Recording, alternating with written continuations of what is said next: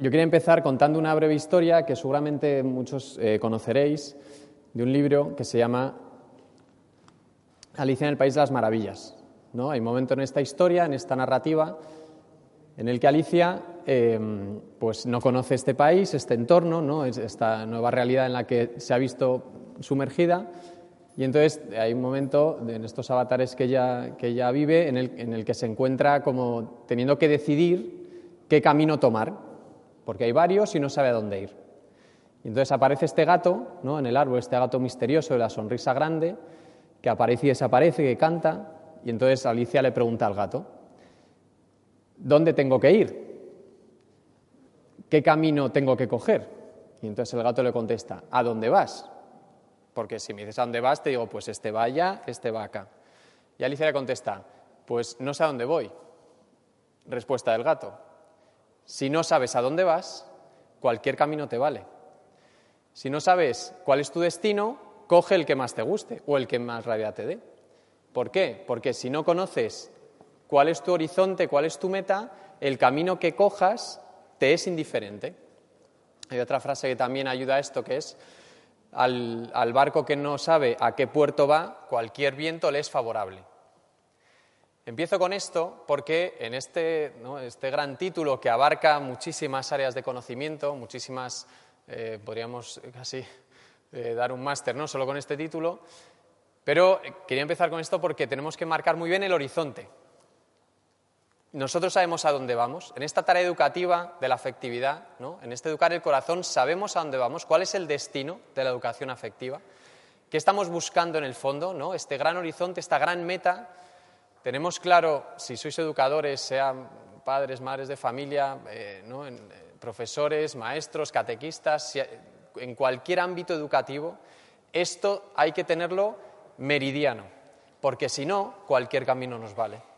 Y entonces nos encontraremos pensando que estamos educando el afecto, el corazón, lo que sea, pero estamos cerrando el tiro. Y entonces mi primera pregunta que lanzo al auditorio no es si sabéis o cuál pensáis que es este horizonte, cuál pensáis que es esta meta, este gran destino cuando uno tiene gente a su cargo que se, le, que se le encarga la tarea de educarles, lo tengo en la cabeza. Pues como somos muchos y para, a mí me interesa mucho que me contestéis, ¿no? ¿A dónde vais vosotros educadores? ¿Qué es lo que desearíais de vuestros hijos, alumnos, catecúmenos? Pues vamos a utilizar em, una herramienta online que se llama menti.com, que es muy sencillo porque ahora pues yo os animo a que saquéis el dispositivo móvil que llevéis encima, sea una tableta, sea un móvil, sea lo que sea que esté conectado a Internet, los que lo tengáis, y tecleáis en el navegador que utilicéis, Safari, Internet Explorer, Chrome, el que sea, tecleáis esta, esta web, menti.com.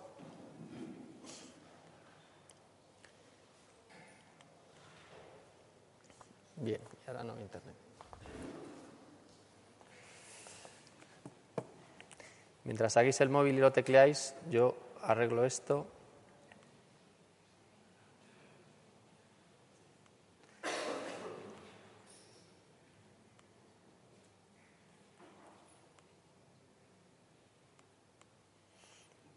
Os pedirá un código, que es la habitación en la que tenéis que entrar, que ahora os doy la clave para que contestéis. Entonces la pregunta es muy sencilla. Porque si, como decía, si somos educadores, tenemos claro este destino, entonces podéis entrar aquí en esta... Estos son los numeritos que tenéis que colocar, 29377, y entonces tenéis que poner una palabra. Pues yo, ¿no? ¿Qué me haré ilusión de mis hijos? ¿Qué me haré ilusión, no? ¿Qué quiero de mis alumnos? Que sean qué, ¿no? ¿Cuál es lo más grande que puedo pensar de ellos, qué es lo que más deseo. La pregunta creo que se entiende. Entonces es en menti.com, ponéis este código 29377 y escribís una palabra que condense lo que queréis respecto a vuestros educandos. Y entonces aquí van a ir saliendo, veis, en una nube de etiquetas, las palabras que más se repiten salen más grandes. Y aquí abajo tenéis el número de personas que contestan.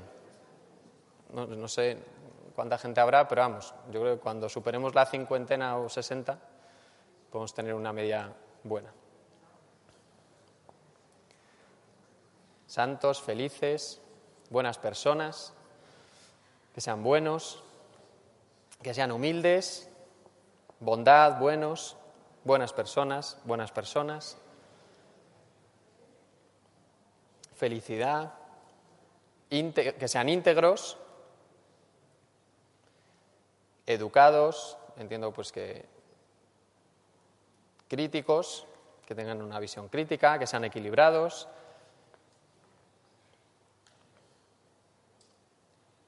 ¿No? Hay por aquí uno que, que sean personas, no está mal, que encuentren a Jesús, que sean comprometidos, que sean buenos, hombres y mujeres firmes.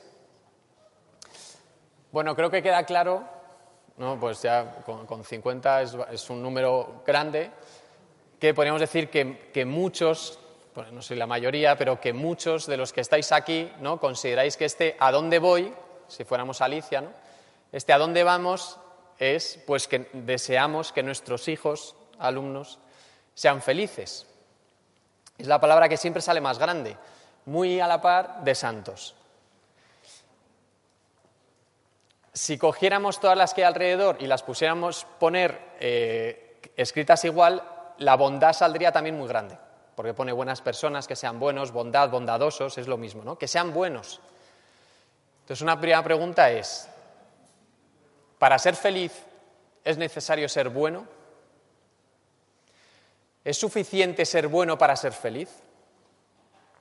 ¿La santidad da directamente la felicidad? ¿Se puede ser santo sin ser feliz?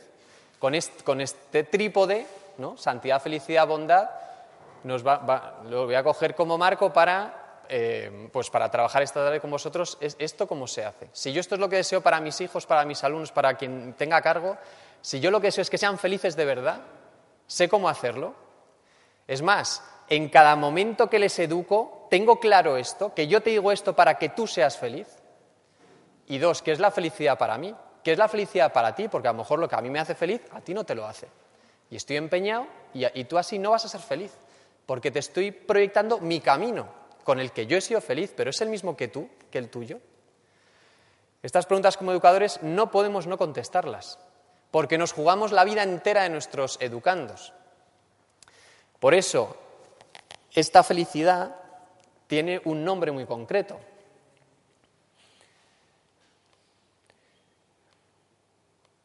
yo también, ¿no? Eh, como eh, en realidad he saltado con colchón, con red, porque eh, esta pregunta casi siempre se contesta así, ¿no? Entonces, todo el mundo desea que, pues, que sean felices.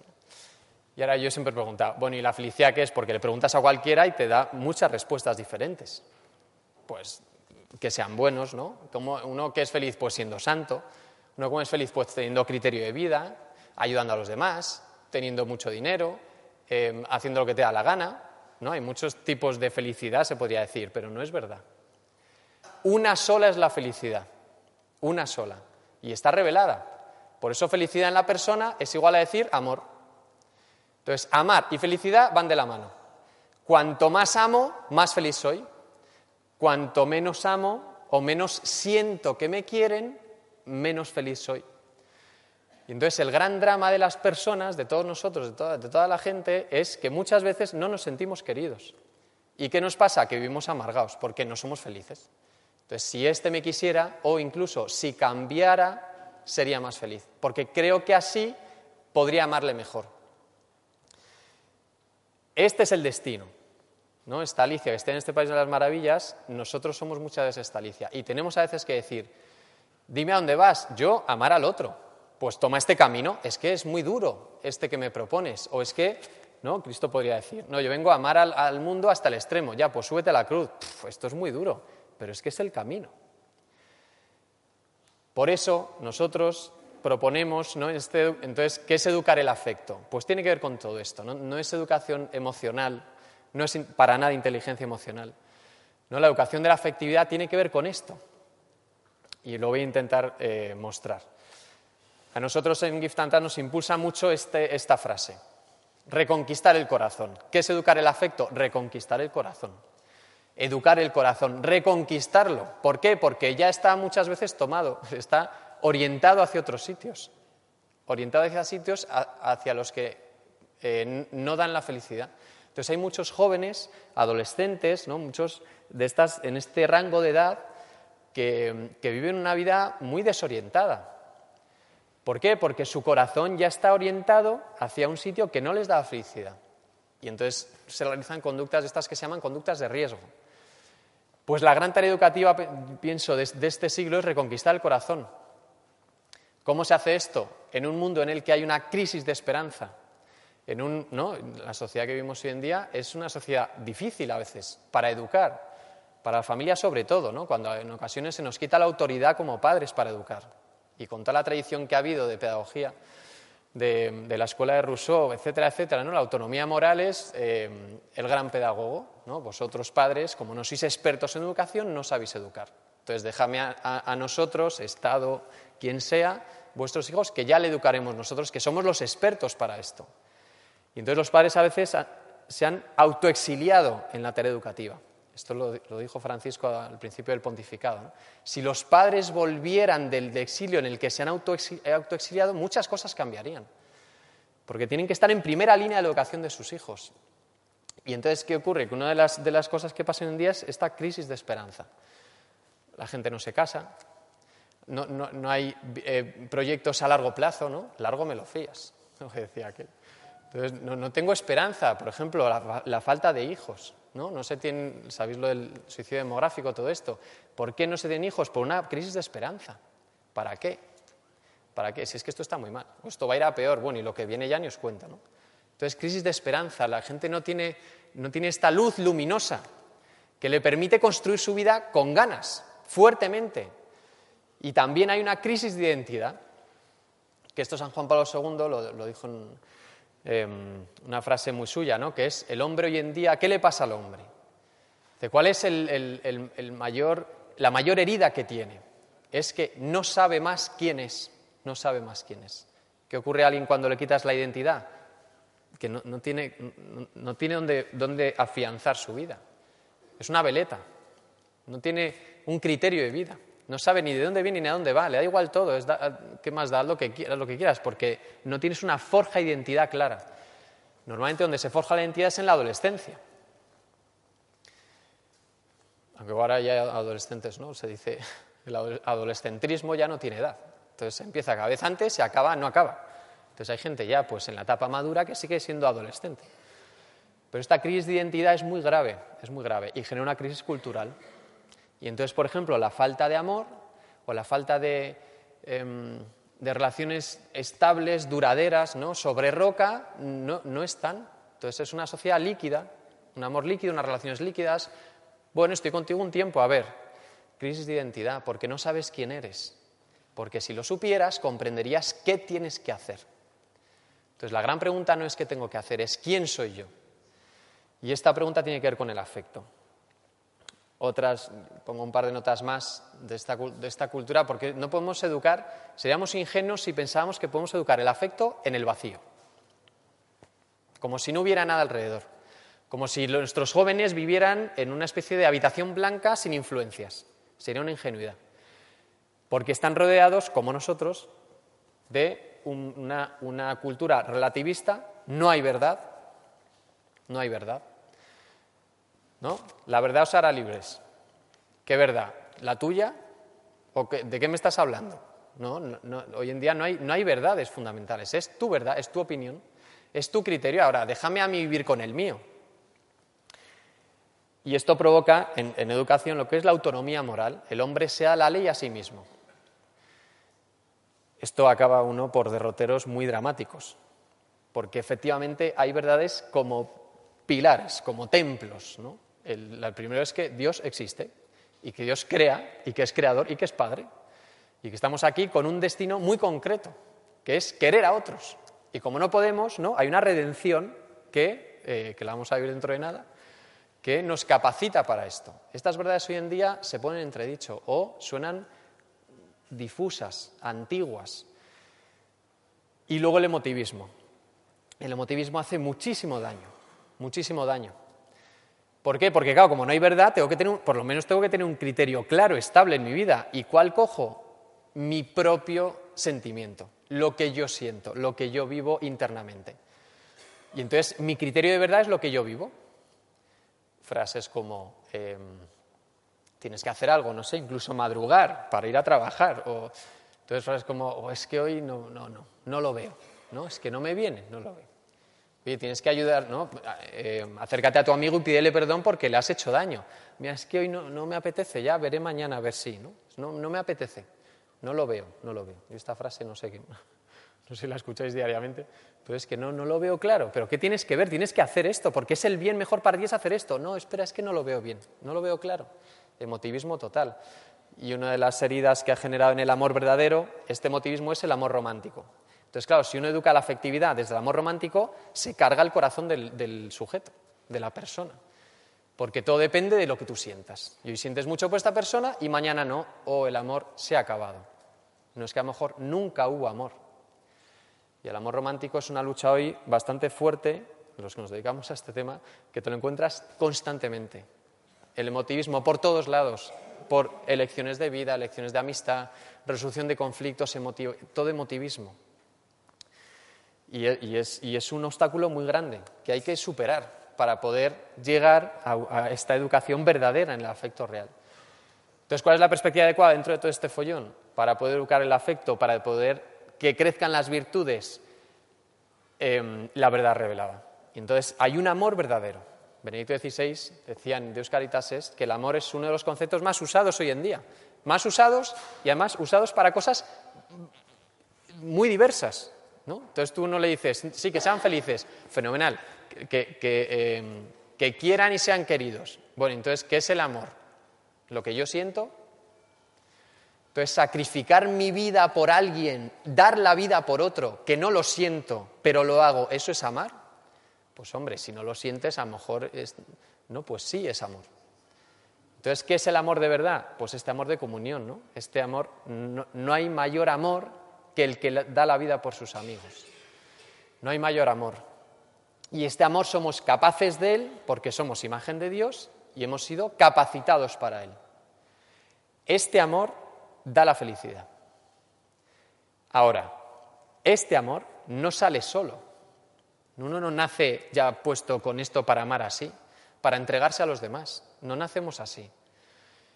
Entonces, ¿a qué viene la tarea educativa del afecto? A aprender a amar así. ¿Cuál es la gran em, fuerza que tiene una educación en el afecto verdadero? Que posibilitas a las personas para que amen con un amor de comunión, de entrega total porque el hombre encuentra su verdadera plenitud en la entrega a los demás. Y esto es la experiencia que tenemos, pero es que llegar hasta la entrega cuesta, por debilidad, fragilidad, historia, experiencias anteriores, dureza del corazón, muchísimas cosas que son reales y que hay que tener en cuenta la fragilidad, pero no podemos bajar el destino, no podemos, estaremos haciendo un flaco favor a las personas que tengamos que educar.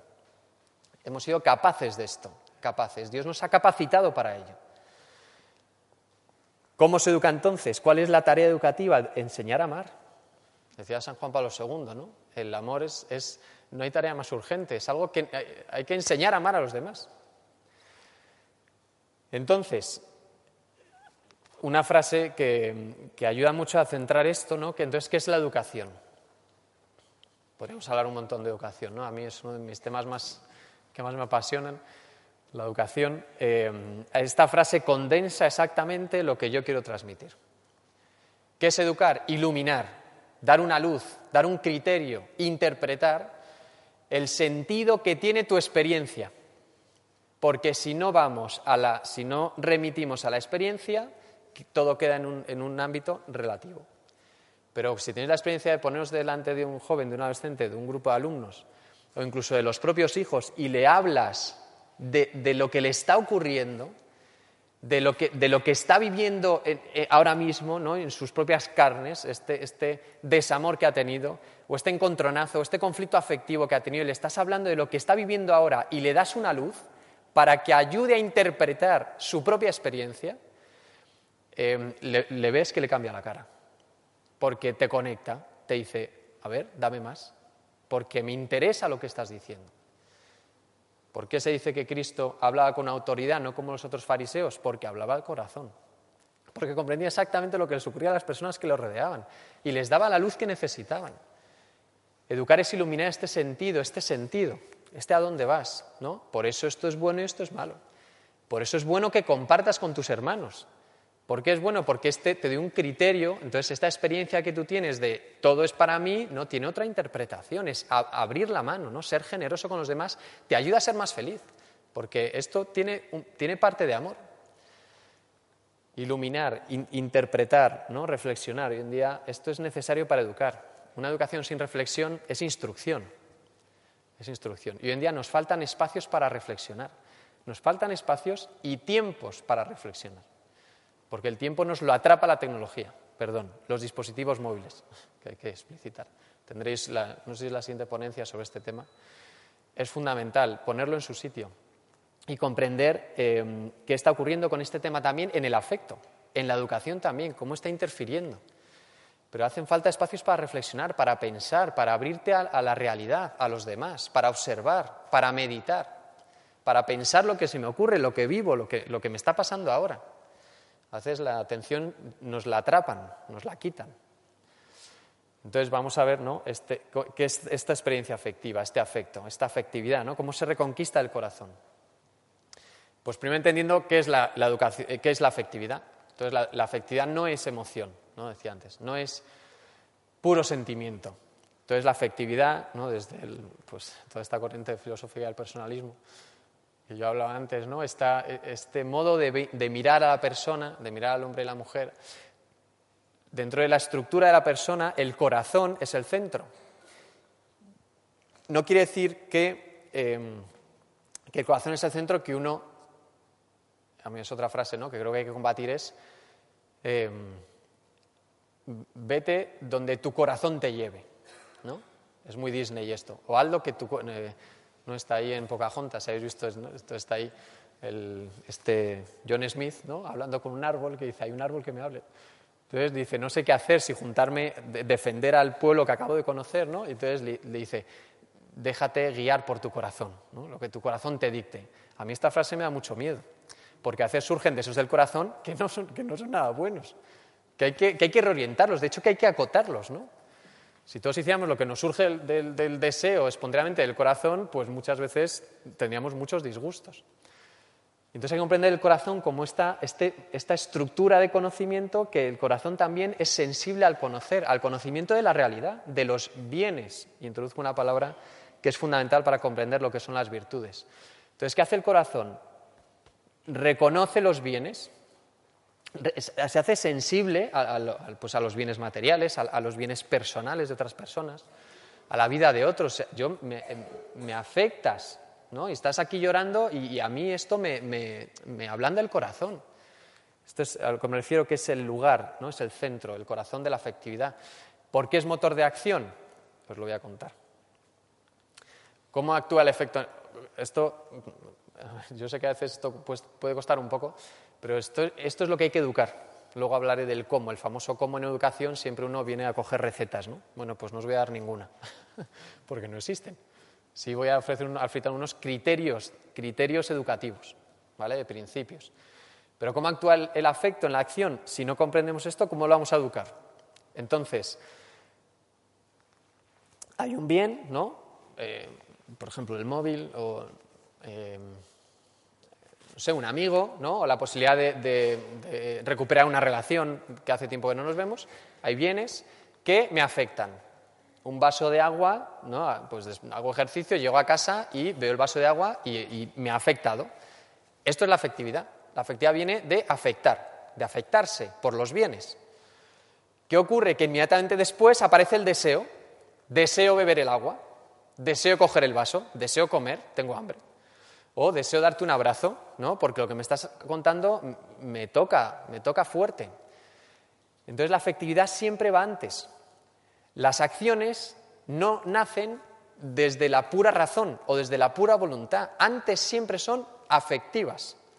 Porque hay algo que me ha afectado. Si esto no me afecta, nunca lo elegiré, porque no me afecta. Entonces vas por Preciados en Navidad en Madrid y en la calle Preciados, que está siempre llena de gente, un montón de escaparates y hay gente, ¿no? Que, esto me lo contaron una pareja de novios, ¿no? Entonces ella decía, si es que, si es que no, eh, dice, pasamos por los escaparates y es que él ni, se para.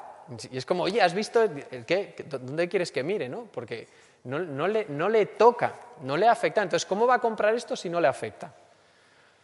O, por ejemplo, pasa con el ocio, ¿no? Yo qué sé, el fútbol, o hay gente que vive apasionadamente un montón de cosas y tú lo escuchas y dices, te, gusta bastante, ¿no?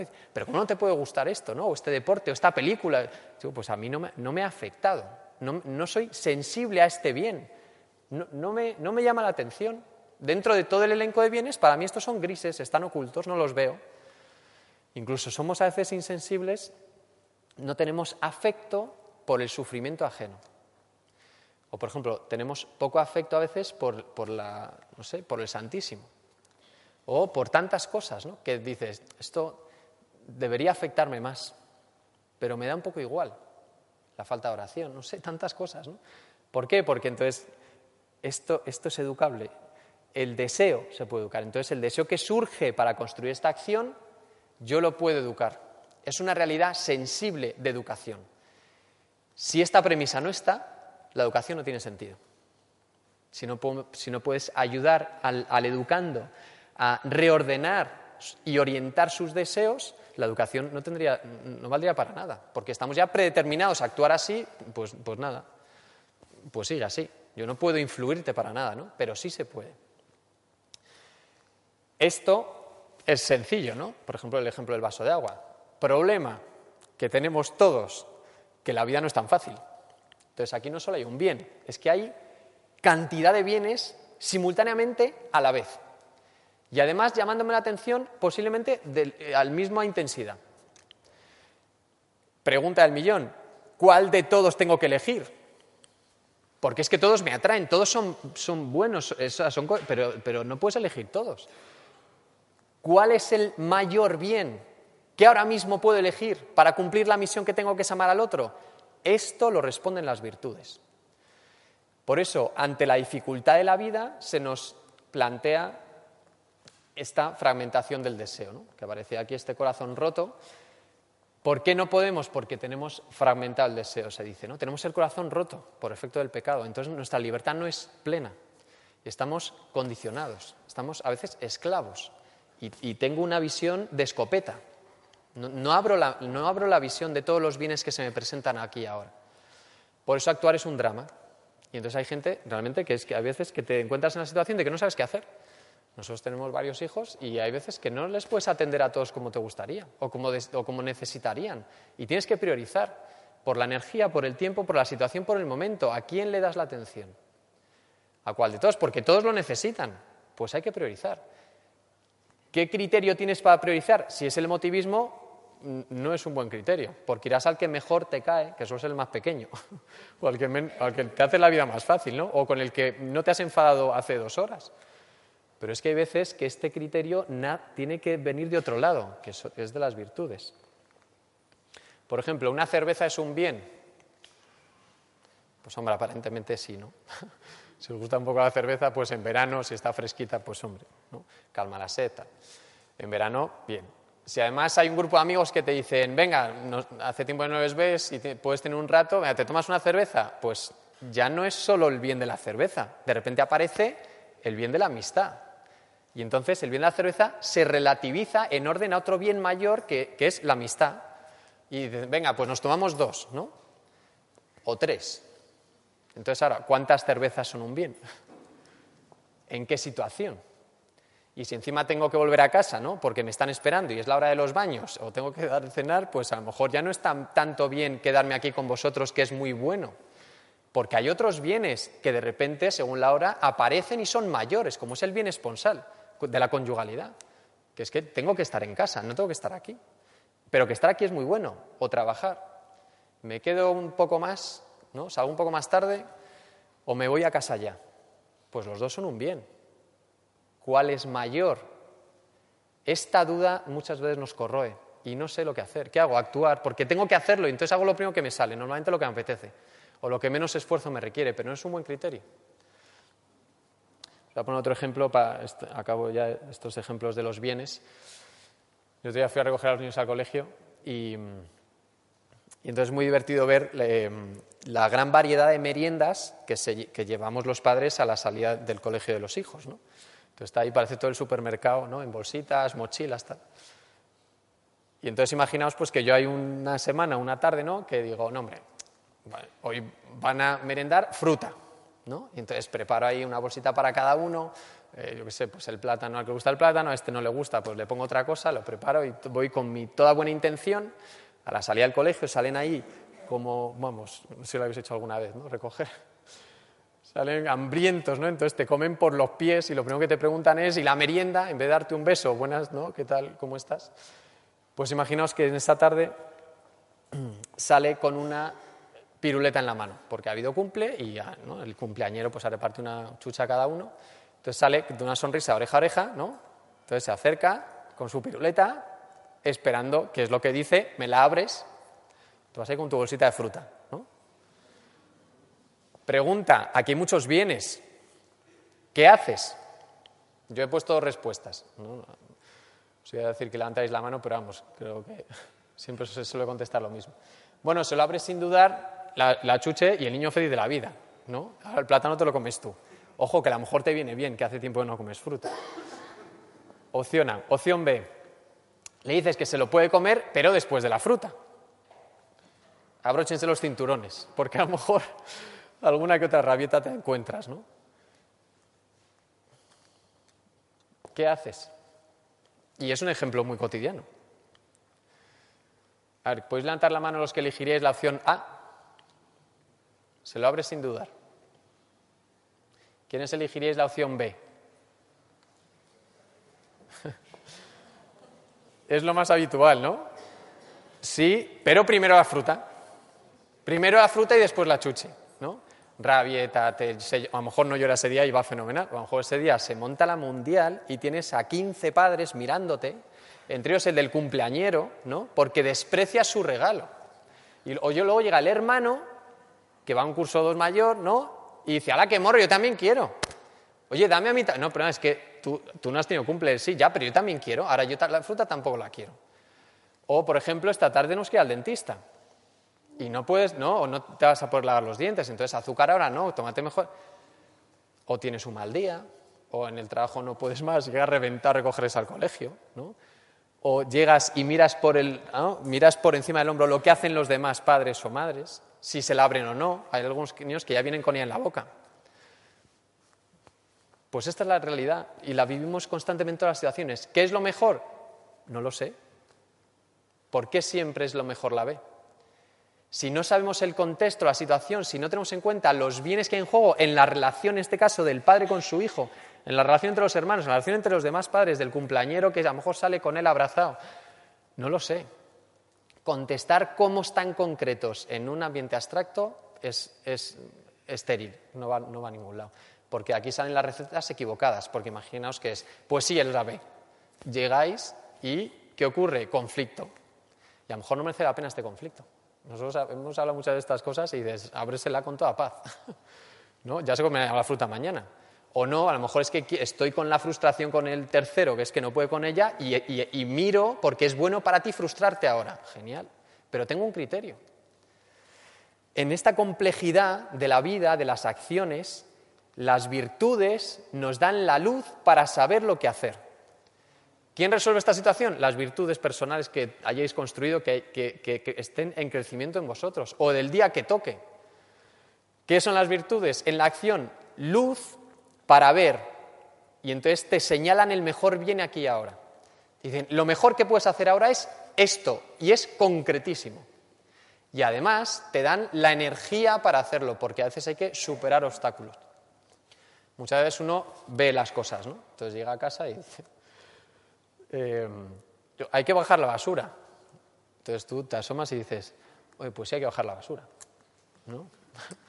Ustedes tiran el sillón. Oye, hay que poner la mesa, es hora de comer. Ah, pues sí, sí, hay que poner la mesa. Oye, ¿qué hay que? ¿No? Entonces está ahí, ya, pues ponla tú. Yo lo veo, ya, majo, pero ah, ¿dónde está tu energía para hacerlo? Ah, es que estoy muy cansado. Pues no es una acción virtuosa, ¿no? Entonces, vale, hay gente que, es muy clarividente y, ve mucho las cosas. ¿no? Cuando vas conduciendo el copiloto suele ser así. Entonces ve un hueco más grande que el que estás aparcando, ¿no? O ve, entonces ve las cosas ya, pues, ¿quieres conducir tú? No solo basta la luz, hace falta la energía para hacerlo, porque las virtudes son muy concretas. Motivan a la acción. Son estas, eh, dinamismos internos de la persona que le ayudan a ver y actuar, a tomar la mejor decisión que pueda tomar. ¿Con qué criterio? Con el mayor criterio que es amar a otro. Por eso son luz para ver el bien y actuarlo. Siempre van de la mano, luz y energía. No siempre actuamos así, por lo, también lo que he dicho antes. Voy a poner algunas definiciones de virtudes muy sencillas, por no hacer aquí todo un discurso sobre lo que son las virtudes, las clasificaciones. No voy a entrar ahí, teologales, cardinales, etcétera. No me interesa tanto cuanto em, comprender el concepto y saber cómo se puede llegar a educar. Entonces, ¿qué hacen las virtudes? Resuelven el. No sé lo que es mejor aquí ahora las virtudes te lo resuelven. Entonces, tengo que madrugar mañana, o apago el despertador a las 7, ¿no? Es como cinco minutitos. Por ejemplo, lloran los niños por la noche en casa, es que ¿quién se levanta? Das un codazo y que se levante el otro, ¿no? No, pues a lo mejor tengo que levantar yo. Es aquí ahora, es que no sé qué hacer. A este amigo le llamo o le dejo un rato de espacio porque lo necesita. O a este le corrijo, o a este hijo, o a este educando en clase, ¿no? O le corrijo en público o espero después hacerlo en privado o paro la clase entera porque lo que ha dicho es muy fuerte y muy gordo y tengo que no, puedo pasarlo por alto, no puedo dejar de pasarlo por alto. Pues el aquí ahora, el, este cómo es, las virtudes dan la respuesta en forma de acción. Es más complejo, pero sencillamente es en esta intención lo veo y lo actúo.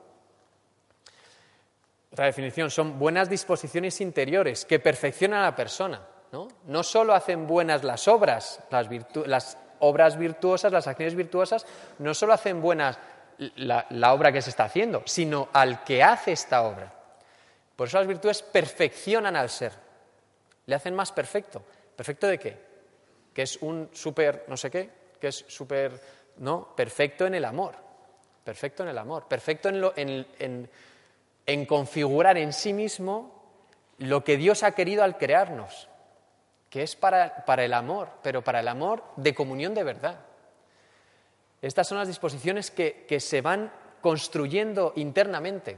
Por eso las virtudes son siempre internas, no es algo externo, no, nacen desde fuera. Perfeccionan a la persona, siempre sus acciones, ¿no? Y a mí la que más me gusta es esta. Ordenan los deseos, ordenan los deseos, los miden, los hacen con mesura, y entonces aparecen deseos muy grandes y los, y los reorientan. Y, a, la vez hacen nacer otros deseos que antes no estaban.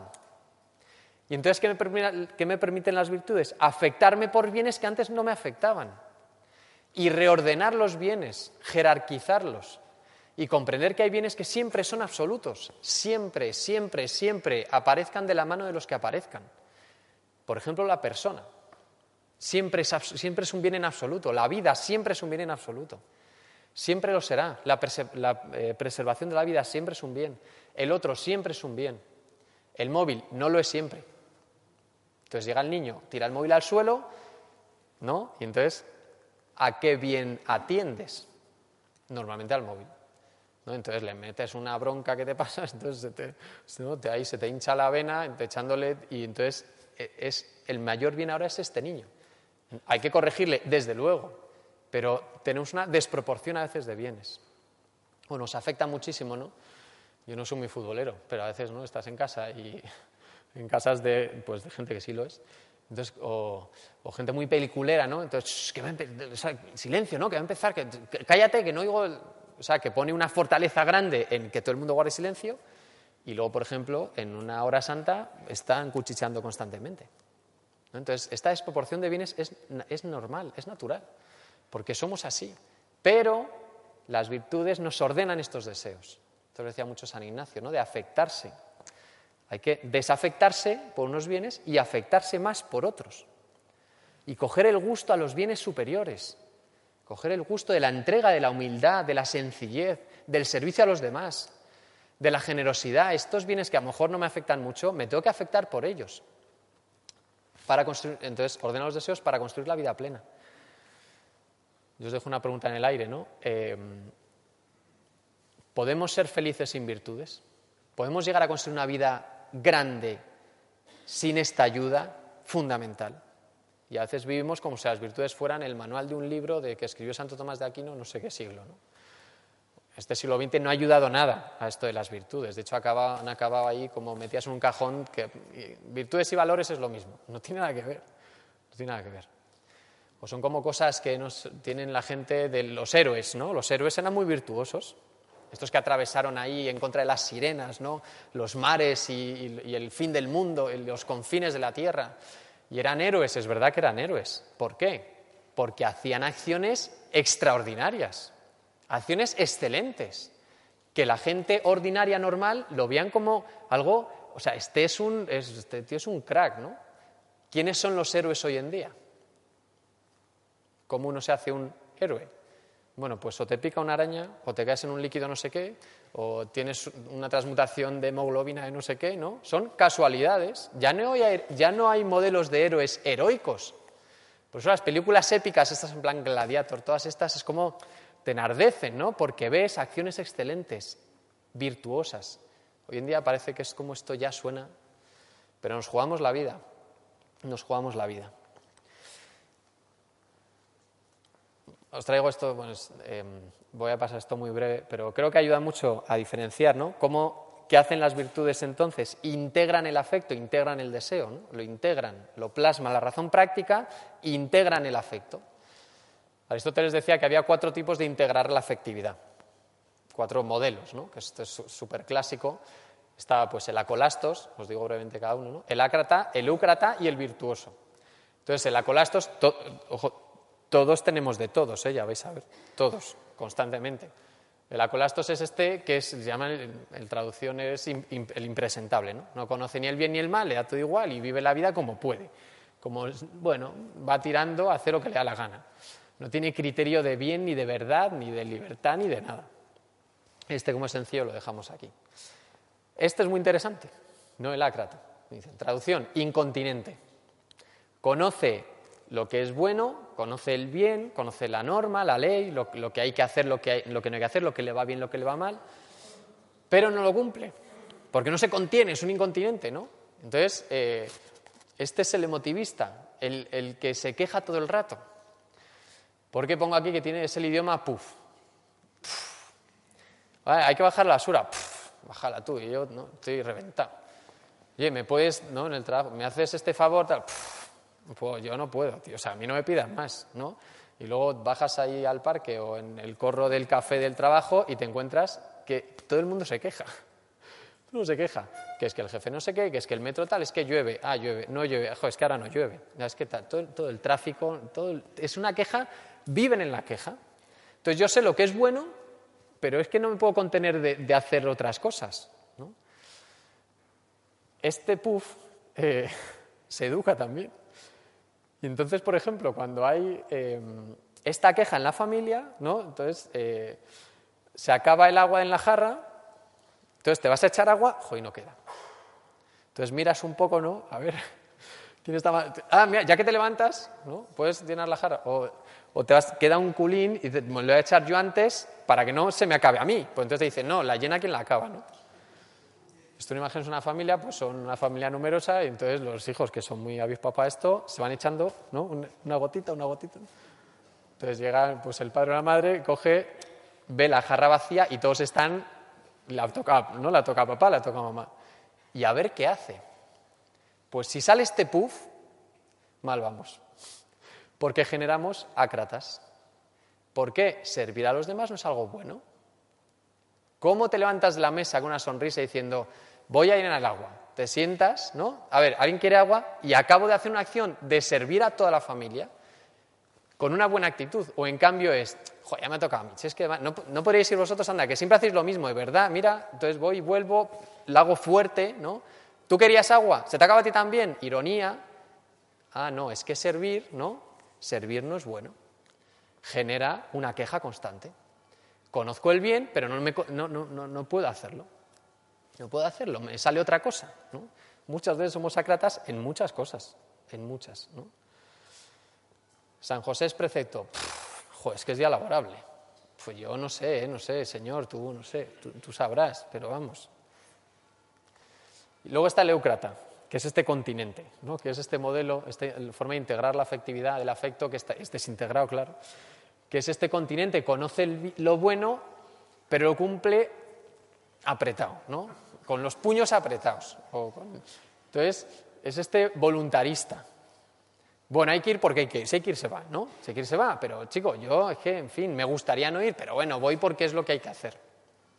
Entonces voy por la M30 en Madrid, ¿no? A 90 porque está el radar, que si no, que si no, pues no, pues no, yo no lo haría, ¿no? Porque, porque esto es lo que dicen que hay que hacer, pero es que si no, yo no lo haría. Entonces, es verdad que es, está más integrado que, el otro. Es bueno, eh, son gente buena, somos gente buena, somos fariseos. Somos fariseos, cumplimos la ley, pero si no estuviera la ley, ya otro gallo nos cantaría. Hombre, ¿por qué hay que hacer esto? Pero es que si no, en el corazón yo sé lo que haría de verdad, pero tengo que cumplir. Entonces son gente, somos gente, cuando tenemos este modelo ¿no? del afecto, muy voluntarista. Y ojo, hay muchísimas propuestas que ha habido de educar en virtudes que han sido así. Venga, voy a hacer hijos ordenados. Todo el mundo que ordene su cuarto, las zapatillas en su sitio constantemente, constantemente, todos los días de mi vida ahí, ¿no? Dos años, tres años, seis, diez años, quince años tiene el niño, veinte, veintitrés, se va de casa, me invita a comer un día y digo, Dios mío, toda mi vida para que tengas así el salón. Pero yo no te, a ver, hijo, yo no te enseño a ordenar las cosas. Bueno, a lo mejor es que la ley por la ley no ayuda. Y que hay que ser puntual, o hay que ser ordenado, o hay que ser generoso, solo por eso a lo mejor no genero personas virtuosas. Por mucho hábito que tenga de llegar a casa y colgar el abrigo, yo que sé, en clase respetar el turno de palabra, no meterte con el compañero, la ley por la ley no ayuda. Si yo pongo la ley solo, externamente no genero virtud, genero una norma extrínseca. Y es verdad que se cumple, pero a base de puños. Ejemplo clásico, la castidad en el noviazgo. Entonces la virtud de la castidad no se entiende. No se entiende en muchas partes de la, vida. Ni los casados, ni los, muchas veces no se sabe lo que es la castidad. No se sabe, está desenfocada, está, está mal orientada. Ahora, yo he sido casto, entonces ahora me caso, ¿qué? Todo el campo es orégano. Y hay serios problemas de integración de la castidad en el matrimonio, porque no se ha entendido lo que es, esta, es, que es una ley. No es una ley. Y entonces pongo idioma grugru, ¿no? Es este el que masculla. Entonces, es que es, que es precepto mañana, es que Entonces te levantas por la noche ahí a las 3 de la mañana, ¿no? Que ya el niño vas por el pasillo mascullando. Es que cómo se le ocurre ahora ponerse a llorar, que tengo que madrugar mañana y es que ahora... Este cumplir la ley no la entendemos, no sabemos lo que es la ley, pero está puesta para ayudarnos, no para imponerse. El siguiente sería la persona virtuosa, que obviamente no hay mejor modelo de persona virtuosa que Cristo. Integra en sí todas las virtudes. Todo lo que hace Cristo lo hace bien. ¿Por qué? Porque es virtuoso. Y porque por más cosas, ¿no? Pero realiza, este, realiza la mejor acción que puede en cada momento, la mejor. De todas las posibilidades que tiene de crear una acción, crea la más virtuosa, la más excelente, la que más le perfecciona, la que más cumple la misión del amor. Por eso llega un día y echa a los cambistas del templo. Y dices, qué, fuerte, ¿no? O no sé estos días, ¿no? Lo de San Juan, eh, que a los fariseos les pone vuelta y media. Si fuerais hijos de Abraham, si fuerais, ¿no? Entonces, pero qué, duro a veces es Cristo hablando en el Evangelio. Es la mejor acción que puedo hacer, seguro. Y luego llora con sus amigos. es muy sensible al sufrimiento ajeno y realiza esta acción excelente. Esta es la persona virtuosa. Esta conoce la ley pero ya no está fuera, la lleva en el corazón. ¿Quién es el virtuoso? El que hace lo que le da la gana, le da la gana de hacer solo lo bueno y lo hace con gusto.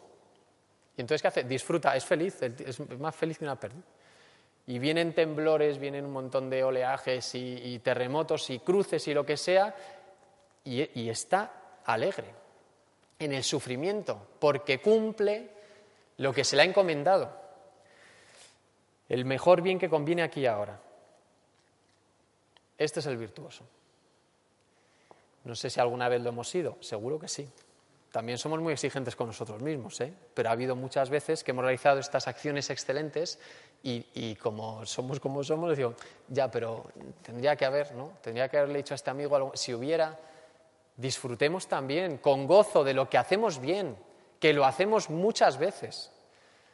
A veces en las escuelas de padres, ¿no? A los padres, eh, tomando a Franco Nembrini, discípulo de Giussiani, ¿no? Dice, basta de tonterías, o somos los mejores padres y madres que pueden tener nuestros hijos. Los mejores, no hay otros, porque Dios te ha puesto a ti para este hijo, si no te hubiera dado otro. Pero es lo mejor, ya, pero es que me equivoco. Bien, bienvenido al mundo real. Bienvenido al mundo real. Ahora, la ventaja es que estamos en un camino de... Las virtudes no se aprenden ya, ya las tengo y ya he llegado a la plenitud. No, no, no. Por la libertad tengo que elegir cada vez. ¿Qué ocurre al virtuoso? Claro, como ha elegido constantemente el bien, cuando se le vuelve a presentar, su radar afectivo es mucho más sensible a este bien y lo actúa con alegría porque lo ha hecho muchas veces. En este sentido, sí se puede decir que las virtudes son hábitos electivos, que elijo el bien constantemente. Pero no puedo educar la virtud, en las virtudes obligando a que otro haga lo mismo muchas veces, porque es externo, no es interno. Lo vamos a ver ahora. Entonces, entramos en más la parte educativa, ¿no? de, dar criterios educativos. Es más correcto decir educar en virtudes. ¿Por qué? Yo no puedo educar las virtudes de alguien, porque están dentro, son, disposiciones internas, son eh, dinamismos internos de la persona, de la estructura de la persona. No puedo educar eh, las entonces toco la fortaleza y la templanza y hago, no, ti, ti, ti, y entonces sale perfecto. No, yo te educo en un contexto de virtud. Te propongo acciones, prácticas, experiencias que te ayuden a comprender, a hacer experiencia del bien.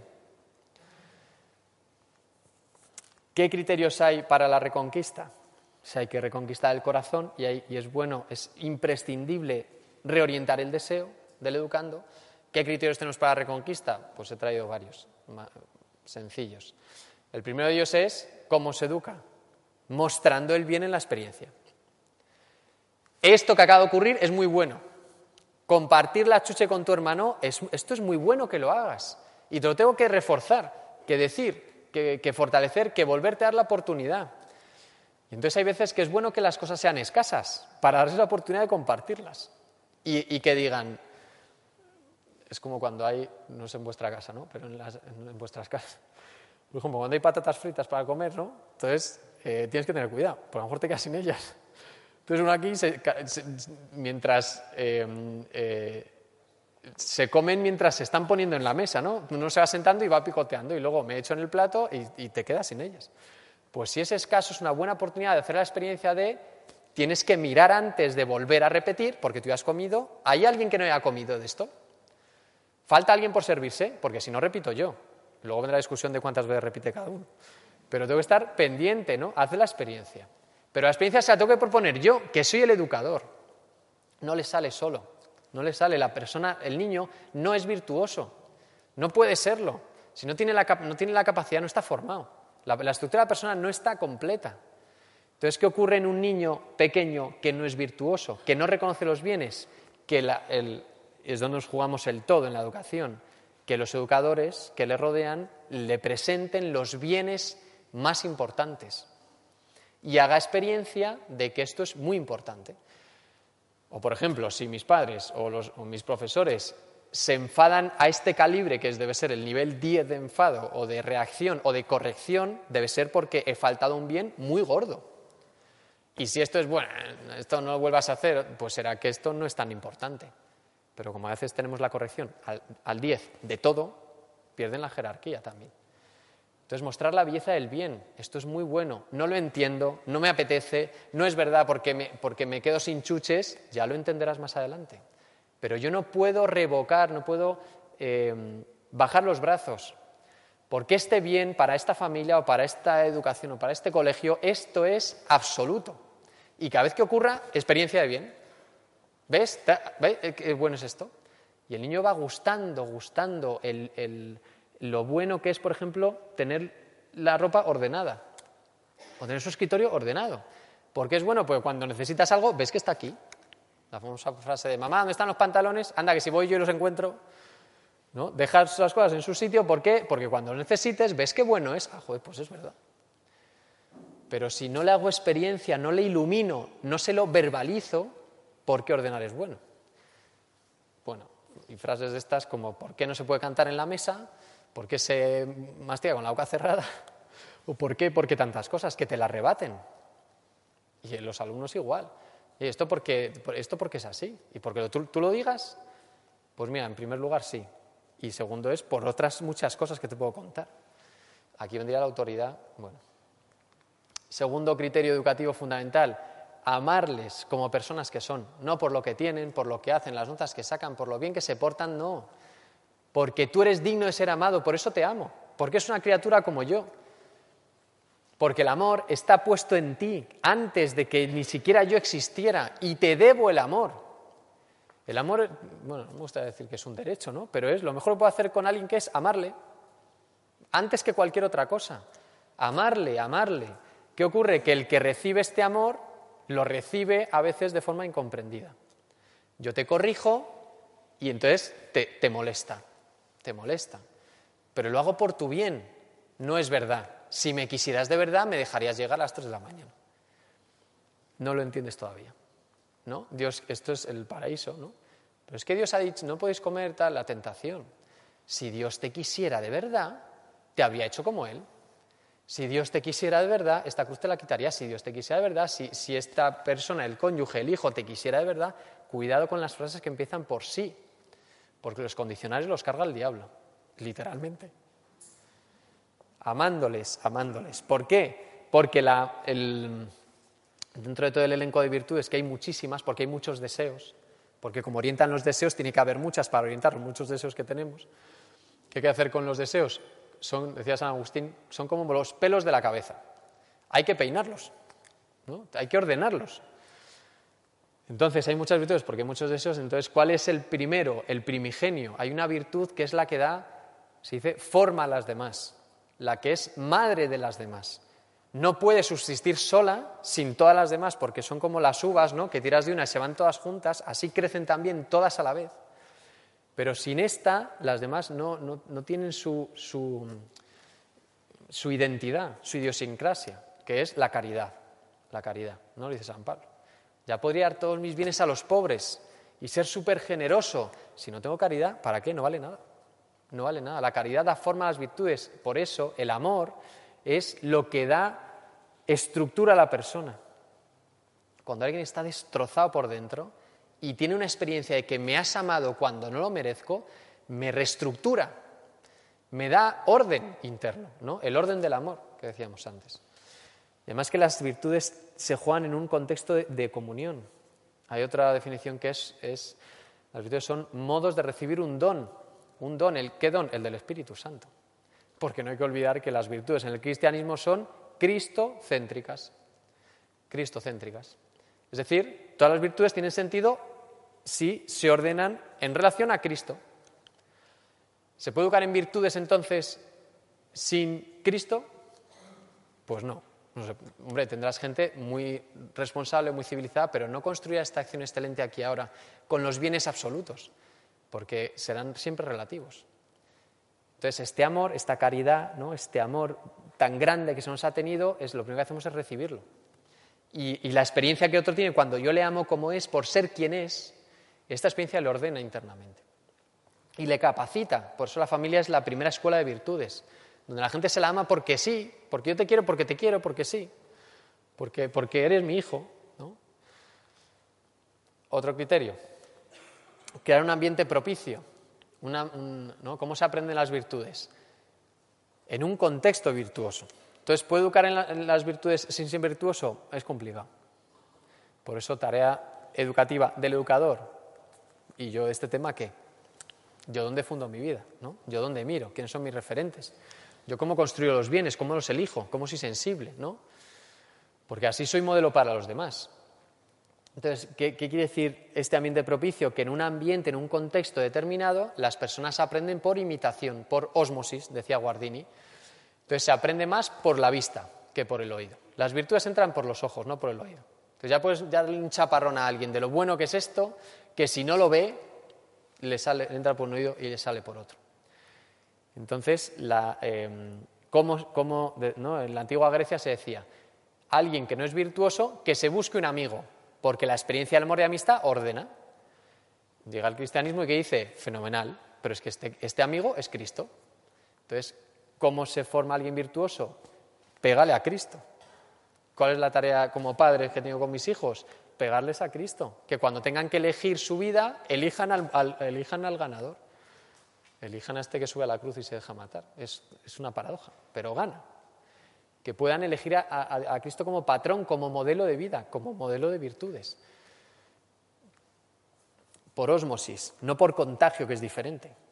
No puedo pegar a otro, ¿no? Entonces hay un virus y me contagias. Es como, anda, no sé, yo de repente soy virtuoso. No, yo deseo, anhelo la vida como este.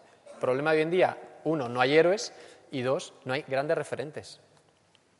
Grandes referentes del siglo XX, muy grandes. San, eh, eh, Juan Pablo II, Teresa de Calcuta, Santa Teresa de Calcuta, Madre Teresa, eh, tantos, ¿no? Ahora hoy en día cada vez hay menos. Bueno, ¿por qué no cualquiera de nosotros? Santos en lo cotidiano. Yo creo que la Iglesia ahora reclama esto. Santos en lo cotidiano. Gente que dices, mira, a este, yo a este le sigo. Porque es un modelo de vida. Otro criterio, ¿no? Es ganarse la confianza. ¿Qué ocurre en estos jóvenes, en los hijos, ¿no? Cuando no estoy yo para ayudarles a ver el bien y se alejan, llega la adolescencia y toman distancia pues que sigo yo en su corazón, porque les he sembrado esta, este ver el bien, les he sembrado esta experiencia de gustar la fraternidad, por ejemplo, de querer comer en casa. Y qué bien se está aquí, ¿no? Y nos pasamos un buen rato con los hermanos, porque yo he procurado que esto sea así. ¿Cómo me gano su confianza? Siendo honesto, no siendo una fachada que no soy mira, yo soy débil, me equivoco, te corrijo, a lo mejor soy, es verdad, estoy siendo injusto contigo con esto que te estoy diciendo, no lo sé, a lo mejor me equivoco, pero hoy es lo que veo, pidiendo perdón.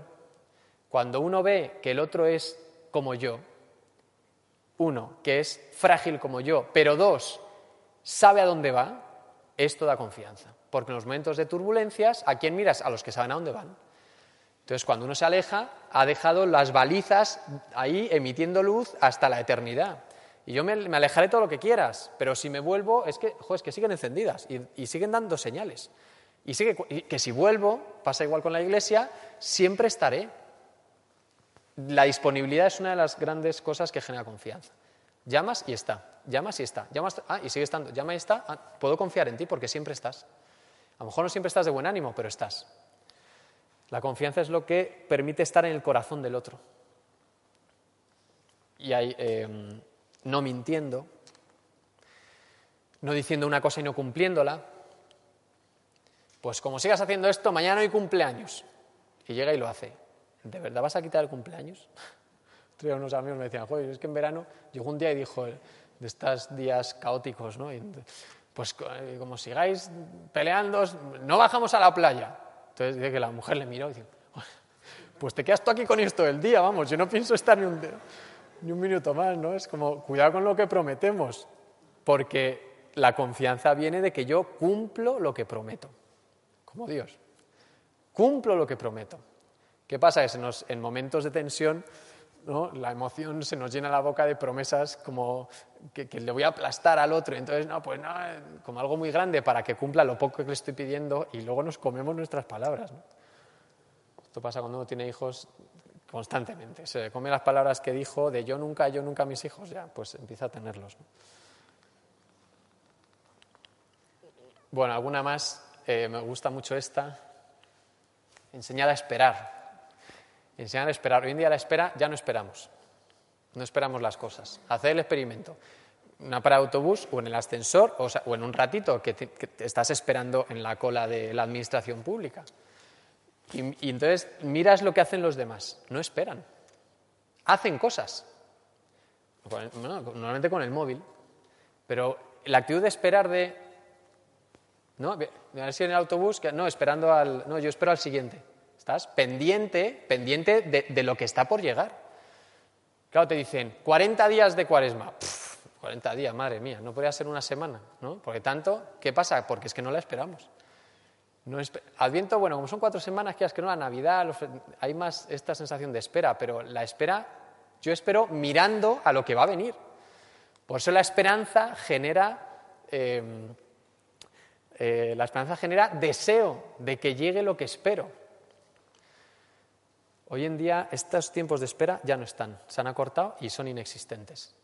Entonces te dan cita, pues tengo que esperar un montón y encuentro la forma para hacerlo. Esto los niños lo suelen rellenar diciendo que se aburren. No, es que tenemos que esperar a, espera a los demás para comer. Que me aburro. Digo, pues sí, abúrrete un rato. No pasa nada. No pasa nada. incluso estos, estos espacios en blanco de no tener que hacer, la mente trabaja. Y la creatividad muchas veces viene de estos espacios. Ahora no están y hay cosas que hemos dejado de hacer.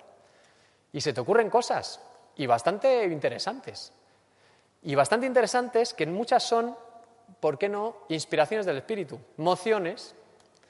Pero si no le damos hueco al espíritu para que nos hable, ¿cómo nos va a hablar? Y luego digo, es que no, es que no siento nada, le has dado espacio. ¿no? Hemos dedicado más tiempo a estar, a estar, a esperar, ¿no? a meditar, a reflexionar. Pues ¿cómo se aprende a esperar? Pues esperando, esperando y cogiéndote a veces, pues, en fin, muchos rebotes ¿no? de los que esperan contigo. ¿Qué es lo antítesis de esto? Que también es un modelo educativo que hoy se da muchísimo y generas incontinentes, gratificación inmediata. Dale todo lo que quieras. Todo lo que te pidas se lo das ya. La gratificación inmediata impide el deseo. Por eso esta imagen es una, es, es una imagen pixelada, ¿no? Es como si tú, o sea, no puedes ver lo que es. Si esto nos alejáramos de esta foto, aparecería algo con forma que podríamos identificar. Pero cuando te pegas mucho, mucho al objeto, se, dice se pixela la imagen, ¿no? No tiene forma, no sabes lo que es. No sabes lo que es. La gratificación inmediata eh, frustra los deseos, porque no lanzan hacia adelante. No hay grandes deseos. Hombre, un fin de semana y poco más, ¿no? Entonces le preguntas a los chavales, oye, el verano, uy, el verano yo sé qué voy a hacer mañana y ya está. Pero este, este fin de semana vas a venir, no sé, llámame el viernes, a ver lo que me apetece.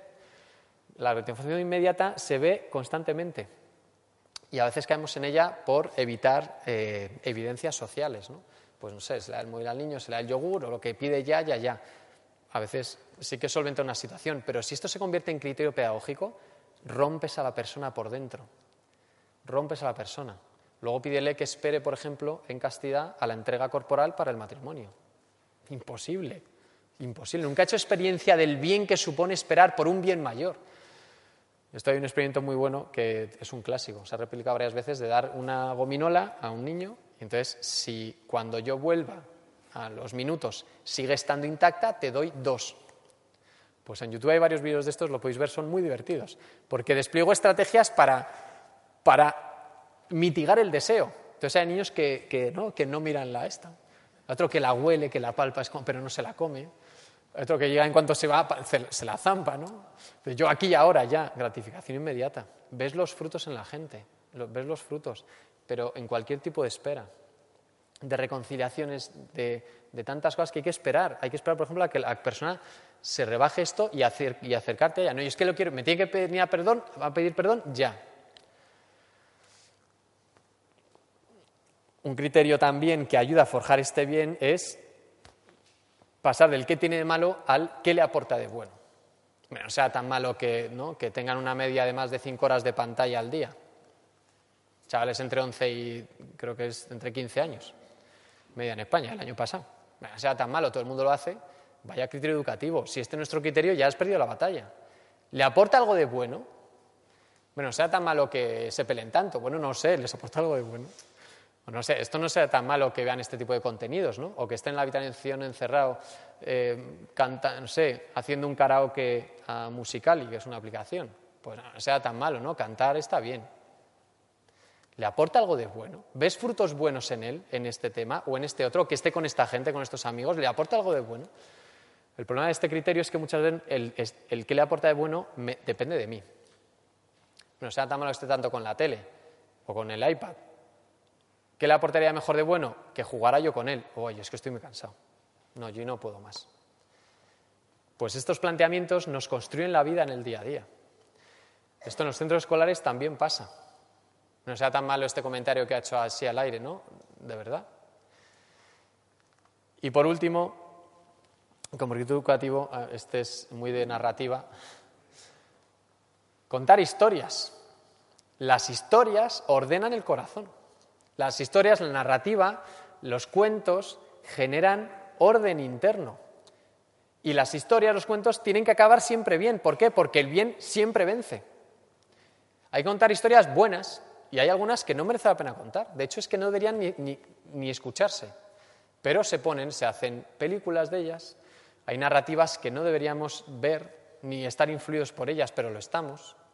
Y entonces lo que ocurre es que esta, esta proyección, identificación, proyección con las historias que vemos, sea cine, literatura, novela, lo que sea, ahora mucho más series de, televisión, más que las pelis, quizás, es qué tipo de, espejo es para nosotros y cómo refleja nuestra realidad. Pero aquí vienen cuentos infantiles, ¿no? Pero valdría cualquiera. Para adolescentes, series, ¿qué series ven? Lo sabemos. Pero ¿lo sabemos de verdad? ¿O es normal que, bueno, lo normal siempre es, es un poco arriesgado, ¿no? Que se conozcan ciertas, eh, no sé, ciertas historias sociales, por ejemplo, de sucesos a edades tempranas. ¿Esto es así o no? Pues qué historias contamos, nos jugamos, cómo va ordenando y a qué bienes va siendo sensible a nivel del corazón en el afecto. Día, hace poco, acabo ya con este criterio y damos paso al, coloquio. Eh, si regaláis algún libro, alguna novela, o en Navidad o algún tiempo de, este, esto que, hay que regalar, que es muy bueno, eh, no os fiéis por los títulos, porque ahora hay que leerse el contenido, porque hay contenido de títulos clásicos que ya no son los clásicos. Entonces yo me he encontrado, por ejemplo, el de Caperu, el de Caperucita Roja, que hay, eh, que hay algunos que ya no, que, han cambiado. Y entonces ahora ya el lobo no se come a la abuelita, porque la abuelita es un crack y entonces hace kung fu, no sé y se mete en el armario. Entonces el lobo que se queda con hambre dice, bueno, pues espero a la niña que esta sí que me la como. Bueno, pues al final no.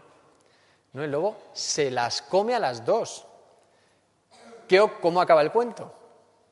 Llega un otro, ¿no? Que te salva y entonces la rescata y al malo que le hacen, no, le meten las piedras o lo que sea. Pero el malo siempre acaba mal. Hay otro que era que se hacen amigos. Entonces el lobo sale, ¿no? Porque claro, emocionalmente, ¿no? Pues es que no le vas a generar al niño un trauma emocional. Y la... ¿Qué historias contamos? Muchas veces de Blue Ay, es que el niño pobre. No, mira, la cruz la ven desde que nacen. ¿Qué se les regala por el bautismo? Una cruz. ¿Hemos pensado lo que es la cruz de verdad? Es muy, es muy fuerte. dices, esto es muy fuerte. Lo entienden perfectamente. La muerte perfectamente la entienden. Y nos parece que es. No vas a decir que está enfermo. Por ejemplo, cuando se reza por alguien en la familia, que incluso se puede morir. Y pedimos por él, porque se puede morir. Es muy grave lo que tiene. Pues los niños estas cosas las cogen con naturalidad pasmosa pasmosa. Y, somos nosotros los que les ponemos vendas. ¿Y qué estamos haciendo? Generar niños blandiblue, blanditos, blanditos. Por eso al primer cambio le dices, déjame el móvil en la espera del dentista, le dices que no, y se monta la de San Quintín, porque, porque no tiene esta fortaleza de enfrentarse también a, lo que, a, los nos, o sea, a las fronteras que se le ponen. Yo contando cuentos soy muy... soy un poco radical. Por ejemplo, la de los siete cabritillos, que el lobo se come a las siete. ¿No sabéis esta? Ya se me había olvidado, lo escuché el otro día, yo a los niños les pongo, les pongo audio cuentos en el coche. Y es interesantísimo cómo reaccionan y cómo te piden ciertos cuentos. Ponme otra vez este y otra vez, y lo escuchas 50, 50 veces, ¿eh? Y no se casan, ¿por qué? Porque la narrativa ordena el corazón. Y luego hablas, ¿qué le ha pasado a este personaje? ¿Y por qué este es bueno y este no? ¿Y este por qué se ha hecho amigo del otro? No, hombre, porque le ha salvado. Y empiezas a ver la realidad con tus ojos usando unos medios, unas prácticas, unas herramientas, unos recursos que hay que trabajarse. Por eso la tarea educativa es muy difícil. Yo creo que es de lo, de lo más difícil que hay en la vida es educar. De lo más difícil, ¿por qué? Porque la libertad siempre es nueva. La libertad del educando siempre está en su libertad de decir, no te escucho, no te sigo, no me influyes, no te atiendo, no eres autoridad para mí. Por eso, como es una tarea muy ardua y muy difícil y muy complicada, es bueno hacer alianzas y venir a estas cosas y hablar con otros, y a ti cómo te va y tú cómo haces esto, y generar familia de familias, y generar alianzas familia-escuela es importantísimo hoy en día.